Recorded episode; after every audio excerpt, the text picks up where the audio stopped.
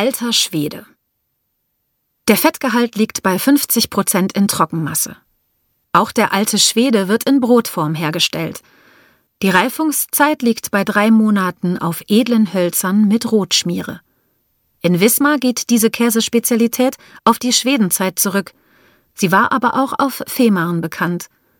Er steht heute für eine eigene Käseklasse.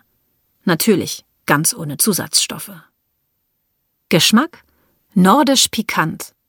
Konsistenz zart schmelzender Teig, schnittfest. Merkmal goldgelber Teig, wenig Löcher.